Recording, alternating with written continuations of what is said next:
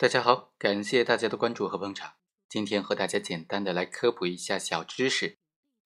什么是不起诉？不起诉的类型有哪些呢？经过这些年的办案呢，我们都发现，要不起诉，要让检察院对一个案件做出不起诉的决定，是非常困难的事情。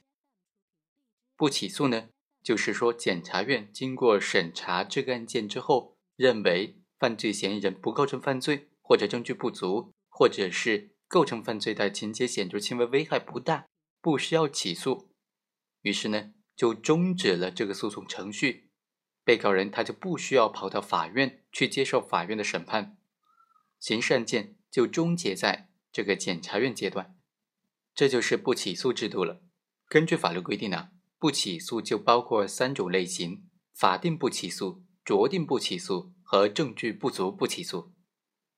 法定不起诉呢，又称为绝对不起诉，指的是在法律规定的某些情况之下，检察院只能够做出不起诉的决定，而不享有自由决定是否提起公诉的裁量权。法定不起诉呢，主要是刑事诉讼法第十五条规定的情形：第一，犯罪情节显著轻微，危害不大，不认为是犯罪的；第二，犯罪已经过了追诉时效期限的；第三。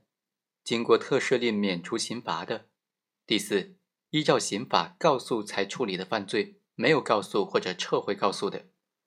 第五，犯罪嫌疑人、被告人死亡的，第六，其他法律规定免于追究刑事责任的情形。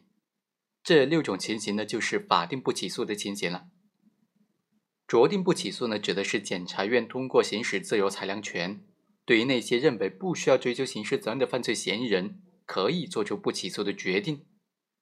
检察院只能够对于那些犯罪情节轻微、依照刑法规定不需要判处刑罚或者可以免于刑罚的犯罪嫌疑人，适用酌定不起诉。酌定不起诉呢，主要是包括这样的几种情形了：第一，在外国已经受到过刑事处罚的；第二，又聋又哑或者是盲人犯罪的；第三，正当防卫或者紧急避险过当的。第四，为了犯罪准备工具、制造条件的；第五，在犯罪过程当中自动的终止或者有效的防止犯罪结果发生的；第六，在共同犯罪过程当中起次要或者辅助作用的从犯；第七，被胁迫或者被诱骗参加犯罪的；第八，犯罪嫌疑人自首或者在自首之后有立功表现的。这几种情形呢，就是酌定不起诉的情形了。另外还有一种就是证据不足不起诉，指的是在案件经过了补充侦查之后，检察院仍然认为证据不足、不符合起诉条件的情况之下所做出的不起诉决定。证据不足不起诉的决定，只能够在经过补充侦查之后才能够做出来，但是补充侦查的次数不是必须的两次。如果说有以下的几种情形不能够确定犯罪嫌疑人构成犯罪和需要追究刑事责任的，就属于证据不足、不符合起诉条件的。第一，据以定罪的证据存在疑问，无法查证属实的；第二，犯罪构成要件事实缺乏必要的证据予以证明的；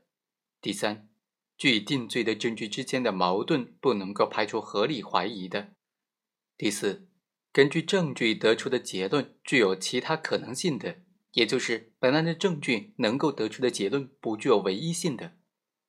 当然，对于这些证据不足不起诉的案件，如果后来发现了新的证据，从而使得的案件符合起诉条件，检察院是可以重新起诉的。好，以上就是本期的全部内容，我们下期再会。